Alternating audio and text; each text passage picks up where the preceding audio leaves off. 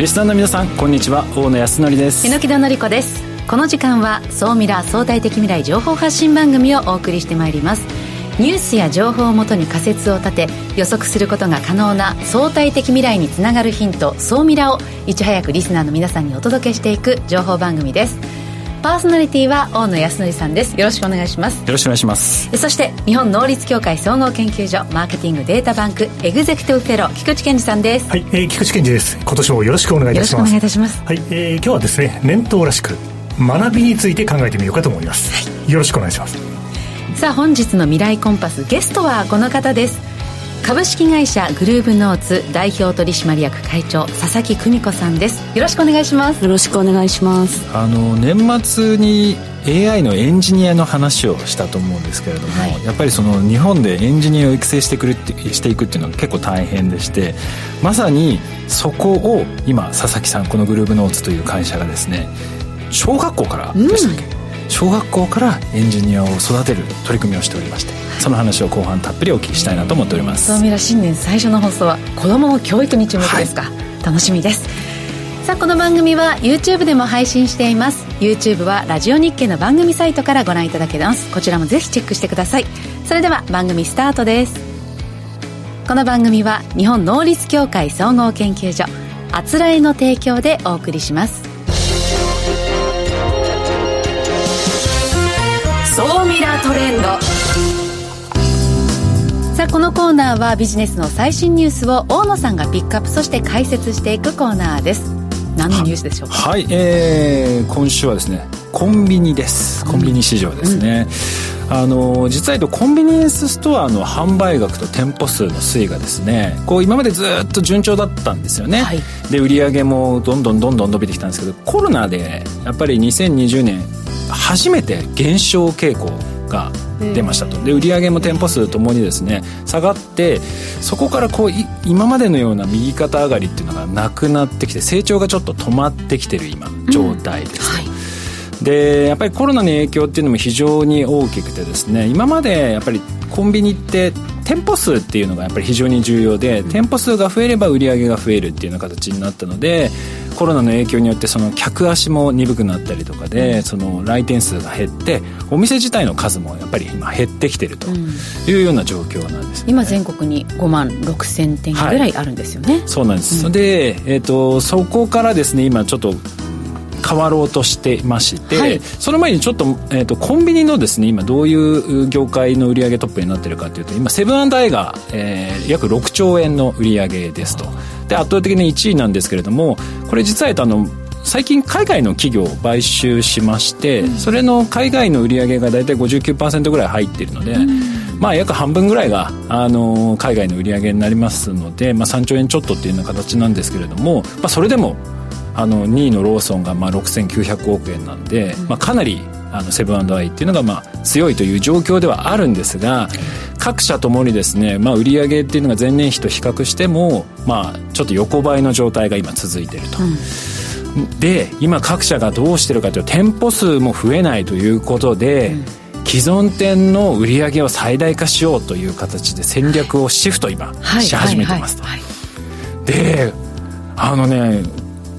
とコンビニ正月とかを見てって気が付いたんですけど値段すごく上がってきてるんですよ。そうそうそう。コーヒーとか、ね、コーヒー。少しずつ上げてますよね。そうなんですよ。あのね昔2013年にあのセブンカフェっていうコーヒーが出て110円で提供してたんですけど、はいはい、今年に入ってから新しい商品がどんどん出て今ブルーマウンテンっていうのが出てるんですけど220円でもう倍になってるんですよ、うん、でアイスクリームも昔ハーゲンダッツとかってすごく高いイメージあったじゃないですか、はいはいもうそれをはるかに超えるようなものが店頭に今いっぱいあって。じゃあもう客単価を上げるためにそうなんです。今白熊くんとか462円ですえ おにぎりも270円っていうような形でやっぱり客単価をどうやって上げていくのかってやっぱり皆さんすごい工夫されていて。いや本当いやね100円のおにぎりもありますけれども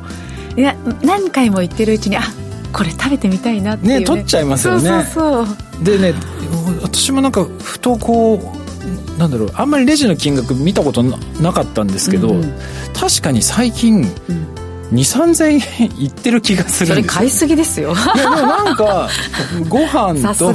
飲み物とかちょっとしたもの買ったら やっぱ1000円超えちゃってる気がしていて、うんうんうん、だっておにぎりも1個200円とか270円、ええ、あと7チキも今380円なんですよ。骨付きバージョンがあ骨付きの方ね。普通のものだと、まあ、多分100円ちょいぐらいだと思うんですよね,、はい、でデザート系も300円台とか、うん、100円台中心だったものがアイスとか含めて全体的に200円300円ってこう値段が上がってきてる。そうですね。商品力でね勝負してるっていうのが分かりますね。そうなんです。で特にこれあの2022年からやっぱり急激にこういった高付加価値の商品っていうのが投入されてまして、はいうん、で実際ですね月次の売上高を見てるとですねやっぱり2022年からですねやっぱりこう徐々に右肩上がりになってると、で21年ぐらいから、はい、その感染拡大でこうカッと下がったんですけど、はい、そこからもですねいろいろな商品次々に出してきて、うん、ちょっとずつちょっとずつそのプレミア商品っていうんですか、ね、そういうのをちょっと追加し始めてると。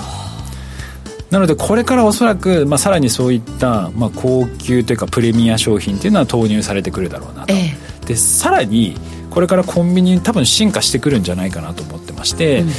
あの物流拠点、まあ、クイックコマースの拠点としても変わってくる、まあ、あの去年ですねヤフーマートの方にも来ていただきましたけれども今後そのなんだろうアプリケーションでまあ、15分以内に頼んだものが届くみたいな、うん、まあ、そういう世界っていうのがおそらく実現してくるので、まあ、高付加価値の商品を売りつつ今後こういった立地をうまく活用したような新しいビジネスっていうのが出てくるので、はいえー、この客単価の増加だったりだとかこの立地の活用ということはコンビニのビジネスっていうのが大きく変わるのでそれに向けた新しいサービスだとかっていうのが成長してくるのかなと思ってますのでぜひこの辺も皆さんあのウォッチしていただければなと思います。リスナーの皆さんの近くにあるコンビニちょっと今一度チェックしてみると新しい動きが見えるかもしれませんね、はい、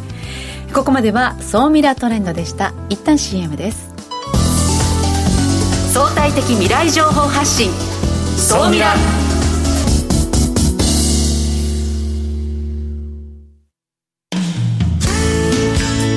組織の未来創造のために今最も重要なテーマの一つが事業開発です。その事業開発を支援すべくスペックホルダーと日本能率協会総合研究所あつらいの3社が新サービスをスタートしました。まずは総ミラウェブサイトから「モンジュ MONJU プロジェクト」のバナーをクリック。専用サイトからご相談ください。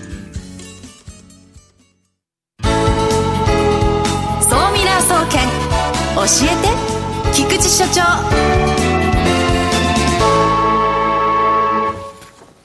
最新データから未来がわかる。総ミラ総研。教えて菊池所長のコーナーです。よろしくお願いします。うん、はい、えー、2023年もどうか。リスナーの皆様よろしくお願いいたします。ということでですね、早いものでもう第75回でございます。今日はですね、学びについて少し考えてみたいなと思います。はい。で、ということで最初に持ってきたフレーズが、はい、まあ念頭に当たりましてですね、常に人生は学びの連続であると。で、学びの連鎖である。ということだと思いますと。いうことで一体何の話なんだろうなと、きっと皆様思っておられると思うので、本題に入っていこうということなんですけども、はい。皆さんどうでしょう？リスナーの皆さん、リスキリング。スキルのリセットっていうんですかね、うん、リスキリングというキーワードが、2022年、いわゆるあの学びの業界では結構注目キーワードとして取り上げられていました。そうでしたね。はい、そうなんです。で、これはあの、学び直し。うん、はい。えー、学び直しの効果を検証すると、それで、あの、驚いたのはですね、内閣府の令和4年版の経済財政白書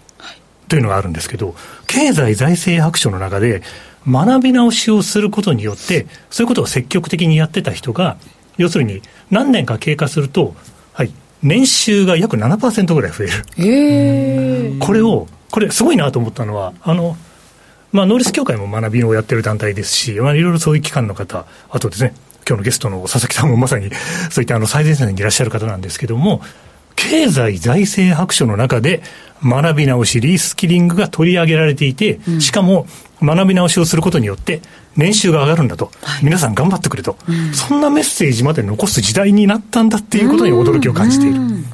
というのが、このデータを紹介している意味なんです。ですから、リスナーの皆さん、2022年経済税制白書で、はい、学び直しのところをしっかりご覧になられると、もちろんあの全体の経済財政の運営の流れというのもしっかり見ていただきたいんですけど、今回の白書の中では、実はこれが結構その学び直し効果とかも含めて、一つのポイントだったんじゃないかなと。ね、効果はだから年収以外にもいろいろあるわけですね。そうなんです、そうなんです。うん、はい。まあその人の人生を豊かにしていくとかですね。はい、そうなんです。あの、いろんな意味でリスキリングというキーワードが大変話題になってます。そしてもう一つ、今日は年頭らしくですね、学びに関するデータを紹介しましょうということで、これも内閣府です。これ、ラジオ聞いておられる方はですね、ぜひ検索していただきたいんですけど、障害学習に関する世論調査。障害学習に関する世論調査という調査が昨年の10月に発表になっています。うん、その中で、今後、社会人が学校で何を学び直したいと考えているか。ちなみに、一番学び直したいのは医療や福祉。第2位が外国語を学びたい。はあ、そして第3位は私もぜひ佐々木さんに学びたいなと思ってるんですけど、デジタル技術や ICT に関すること。これが結構デジタル技術や ICT あれなんですよね。40代、50代、60代ぐらいの方が一回しっかり学んどかないとまずいよねっていうふうに思っているというようなところで、そんなマーケットもありそうだと。で、このデータを見ていて、まあ、YouTube をご覧の皆様はちょっと眼前に広がってると思うんですけども、私が注目したのは、一つは心理学。心理学を学びたいと言っている若い子たちがすごく増えてるなっていう。へえ。ここで言ってる心理学ってどどういう系なんですか？ああ、そうですね。アンケート調査ですから、受け取る方によってっていうのはあると思いますけども、いわゆるあれですよね。あの、人の心理を知るとか、あの、人から何、人の心理を感じ取るとか、そういったようなことも含めて、おそらくあの広い意味でですね、まあ、こういうのを見てると、影響力の武器っていうあの昔の名著をまた読みたくなるねとか、そんな世界観だと思いますけど、若い方が心理学に関心を持ってるってことは非常に個人的には興味がありますと。あとあの、大野さんも大変興味をお持ちでいらっしゃる環境に関する知識。これはどちらかというと、若い人よりも年齢を重ねれば重ねるほど関心が高まっていく。ああ本当だ、年代別の関心度が出てますけど、はい、若い人より、そうですね、どんどんどんどん上がっていくんですね、年齢が上がるほど。そうなんですよね。えー、これは心理学とは逆ですね。逆の現象が起こっていると。そういう観点で個人的にはとっても注目をしましたという感じですね。で、まあこういうデータを見ながらですね、まあやっぱり学び直しですね。うん、あの、まあ、私の世代なんかもそうなんですけど、昔の忘れ物っていうのがあるんですよね。はい、あの、これ勉強しとけばよかった、これやっとけばよかった、あと今年頭ですから、うん、2023年はこれ学ばないとまずいよ、しっかり頑張ろうよみたいなことで思うところがあるわけなんです。ちなみに私は、2023年は、個人的にはですよ。はい。地政学をめちゃくちゃ勉強しようと思ってます。もう世の中の流れを見ると、地政学を学んでないとまずいなっていうことをすごく感じます。はい。はい。お、逆になんか皆さん、え、かなりの無茶ぶりなんですけど 何何かちょっと今年これやったら面白いかなっていうのなんか終わりになったりしますか？学びですか？学びでございます。学びか。でもそういう意味で言うと永遠の課題ではあるんですけど英語？急に声が小さくなる。英語はねすごい勉強し直したいですしあとでもこの中で気になったのはちょっと歴史とかそういうものもいいですね。なんか一流の経営者の人って皆さん結構歴史とか地方創生にもね結構役立つんですよね、ね、そこの土地のことをきちんと知るとそこから紐解いて新たなこう価値を生み出すってことまで、うん、私も歴史と地方創生かな、うん、ここはね、うん、すごく興味がありますね、あとはもうデジタル技術の観点ではですね、うん、若い世代にちょっと任せようなんて。ちょっとデジタルもだんだんついていけなくなって何を言ってるんですか小野さん。だから佐々木さんが教えておられる方たちがもうこれから時代を作っていく、まあ、そうですね。まさに。でもこれ見るとここにビジネスチャンスがあるなっていうふうにちょっと思うんですよね、はい、なのでちょっと今日のお話を総見出し点でまとめていただきましょう、はいということで、あのこの学び直しのリスキリングの市場というのはですね、調査会社の矢野経済研究所の調査だと、2022年度で490億ぐらいのマーケットが形成されているということで、これから右肩上がりの市場です。そういう意味でも注目されますと。で、この市場を見る上での最大のポイントって、これから産業が変化していくので、産業構造の変化を理解すると、何を学ばなくちゃいけないというのがどんどん分かってくる。私はその一つのヒントが地政学だと思います。うん、あとはおそらく、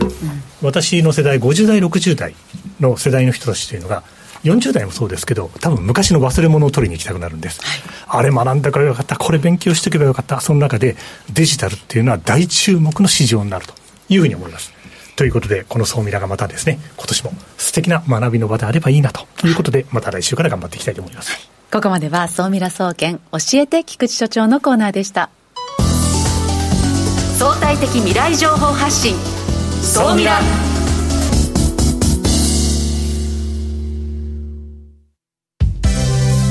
ここで JMA システムズグループのあつらいからのお知らせです。ウェルネス経営にもっとワクワクを。企業のウェルネス経営を強力にサポートするウェルネスエール。ウェルネスエールは従業員の健康管理をアプリで行う法人向けサービスです。健康管理をチームで楽しみ意欲的に参加する。だから続く。新しいウェルネス経営の形をウェルネスエールが提供します詳しくは「ウェルネスエール」で検索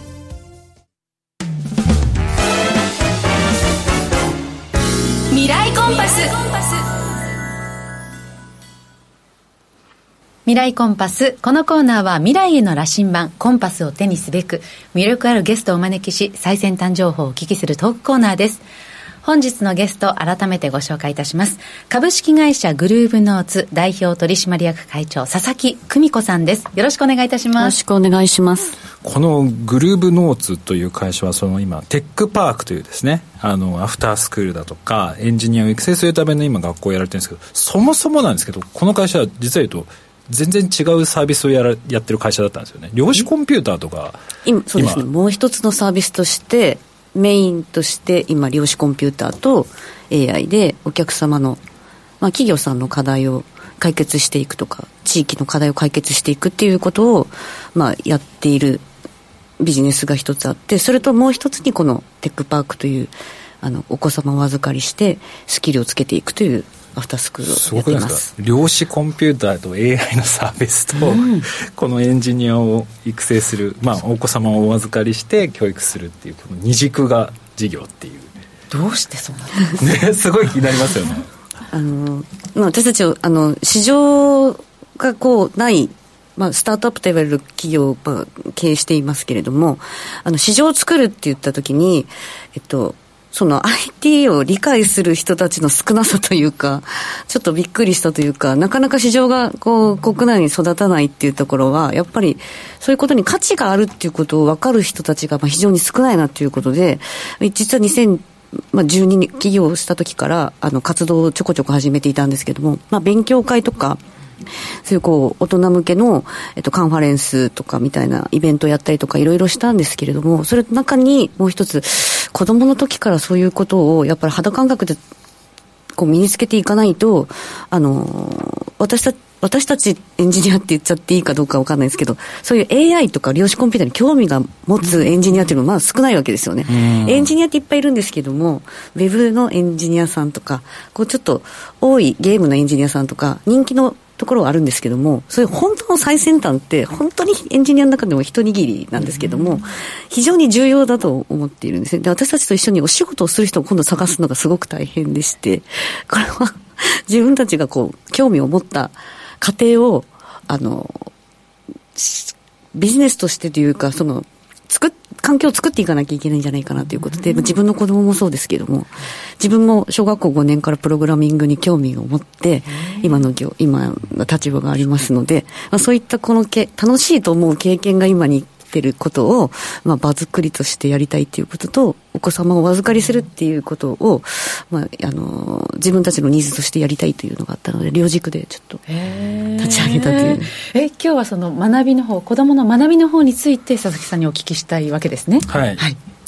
でこれはアフタースクールで預かりながらそこでお子さんに最先端のテクノロジーを学べる場所をこう用意してるはいそうですでその中でまあプログラミングとかデジタルアートとかいろいろあると思うんですけど、はい、今5つやられてる大枠は5つですね、うん、でプログラミングとかその CG とかもっと分かれて細かく分かれていきます。あのあとレベル感でももっと細かく分けているんですけれども。ちなみにこの5つに何かこう絞られた理由っていうのは何かあるんですか？あの子供たちがやりたいことをコンピューターでやれることって私たち大概のことは教えられるんですね。プログラミング以外でも。もちろん皆さんも音楽作ったりとか映像作ったりとか今だとね YouTube で動画配信したりとかもあると思うんですけども。そういったことをこう子供がやりたいっていうことをあじゃあ教えてあげるよって言っていくとこうコンテンツになっていったという。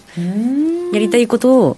あのコンテンツにしてったなるえちょっとここれって なんかどっか海外のやつをローカライズしてこう持ってきたとかではなく全部一から作られてる、はい、ゼロからです。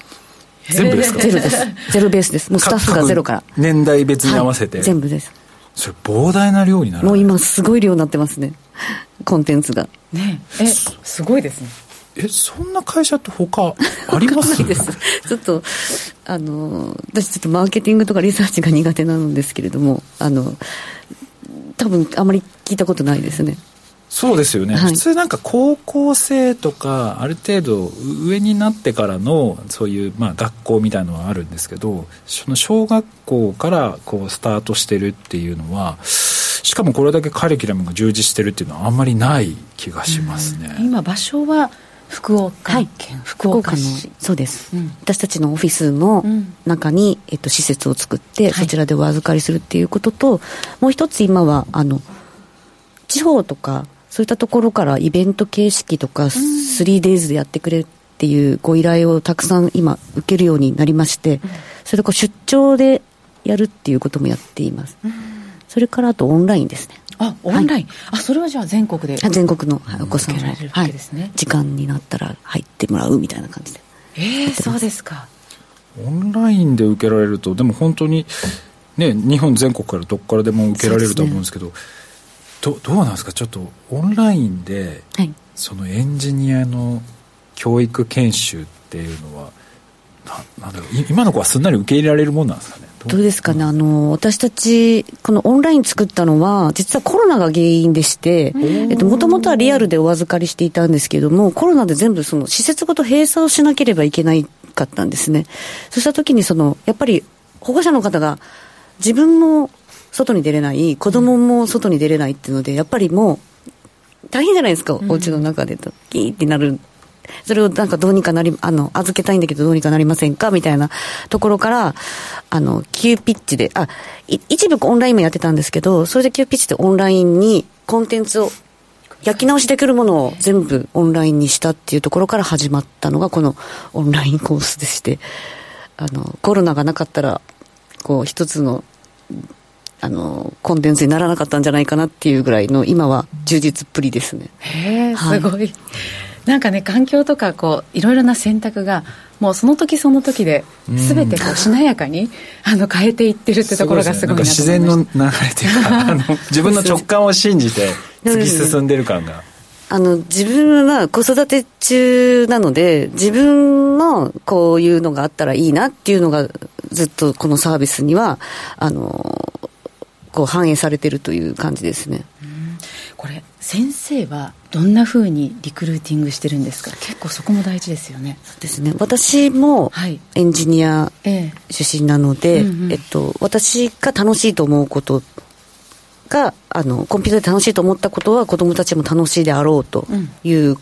ことと、あとはうちのスタッフですね、その量子コンピューターとか、あの AI をやってるエンジニアがあの楽しいと思うことだったりですとか、うん、そういったところから最初はうちの社員の中からやっていて、えっと、どんどんあのビジネスとしてというか、うん、事業規模が大きくなってくるにつれてあの1000人のスタッフを採用するというところはあの今まで私が付き合ったことがある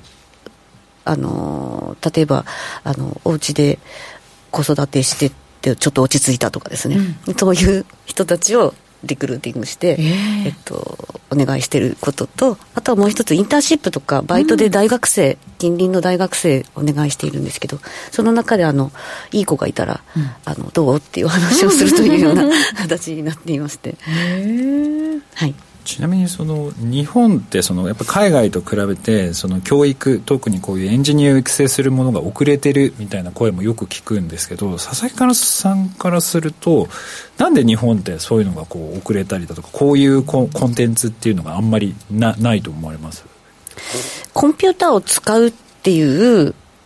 ことがそのコンピューターを作るのは多分日本は上手なんですよね。もともと半導体とかはすごく日本からだったと思う。ハードを作るとか物を作るっていうのはすごく日本としてはすごく上手だったけれども、それを使って何ができるって言ったところの、あの、ことっていうのは、あの、ちょっと弱いのかなっていうのはすごく感じますね。あと理系と文系とか分かれちゃってるような感覚も、ちょっと私も、うーんと、私もいつも理系人間ってよく言われるんですけど、エンジニアほど文系の人、文系が必要な、学問として文系が必要な、あの、ね、あの、職業ないよと思ってるぐらいなんですけども、特にデータ扱う場合は、あの、文系的な感覚っていうか、すごく重要だと思ってるんで、そういう分けちゃうところとかもちょっと、うん、アメリカとかって分けてないですよね。あの、総合としてちゃんと全部取り入れるようなカリキュラムになっていますけども、日本はどうしても高校、もう小学校からそこを目指さなきゃいけないというか、もう決めなきゃいけない。理系の学校に行くんだったらこういうステップとか、うん、そういう文系行くんだったらこうとかっていう、そういうこう分け、もうすでに分けちゃってることっていうのがちょっとなんかこう、難しいのかなって最近思います。ちなみにその、まあ、同じような多分その専門学校だったりだとかそういう教育コンテンツやるとここれからどんどんどんどん出てくるのかなって気はするんですけどこのテックパークが持ってる強みみたいなものはどういうところがあるんですか？やっぱお子さん個人個人成長過程とか興味を持つことっていうのが、やっぱ全然違いますので、その個性に、個別に、本当の個別に合わせたコンテンツっていうのをスタッフがいかに見るかということで、えっと、全部一緒にやってるように見えるんですけども、あの、それぞれの成長のスピードを合わせて、えー、待つっていうことをやっていますので、ものすごく時間もかかることですし、あの、体力もいるんですけれども、本当の個性を見ていかないと、あの、難しいので、本当に最初はプログラミングで入ってきたんだけども、CG の方がやっぱり得意だったっていう子もいるんで、うん、あと得意なことと好きなことって違うんですね。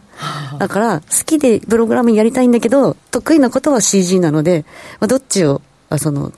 自分がやってやり続けていくかっていうことをいつか選択しなきゃいけない時があるので、あと好きなことも変わっていくんですよ、子供。うんうん、好きなことを仕事にって今世の中いっぱい言ってますけど、ずっと好きなことを持ち続けられる子なんていないし、あと好きってことを言える子も少ないんですよ。はい、そこを一緒に見つけるみたいな、こう足の長い話なんで、本当に成長に寄り添うっていう、個別にやっていくっていうことが強みだと思います。いやなんか佐々木さんから熱い思いが伝わってくるんですけど やっぱりこれからそのエンジニアを育成していくっていうのはやっぱり本当に非常に大事ですし、はい、やっぱり子供の時からやっぱそういう環境に触れていくっていうのがやっぱり私自身も過去の経験からもやっぱり大事だなと思ってますしあと日本ってそういう意味では他の国と比べても、ね、環境があのツールも含めてあの他の国と比べてもあの負けてないところはありますのであのこういったですね活動を通してですねあの日本の中でエンジニアがどんどんどんどん育っていってくれるといいなというふうに改めて思いました、えー、グルーブノーツの活躍今後非常に楽しみにしております、えー、本日のゲストはですね株式会社グルーブノーツ代表取締役会長の佐々木久美子さんにお越しいただきました。ありがとうございました。ここまでは未来コンパスでした。来週はですね株式会社スペクティ代表取締役 CEO の村上健次郎さんにお越しいただきまして防災危機管理情報サービスについてお話をお聞きしたいなと思っております。AI を使ってどうやって、えー、障害、えー、そういった危機を乗り越えるかそういった部分のお話をお聞きしたいと思います、えー、今週も猪木さん菊池さんありがとうございました。ありがとうございました。この番組は日本能力協会総合研究所あつらいの提供でお送りしました。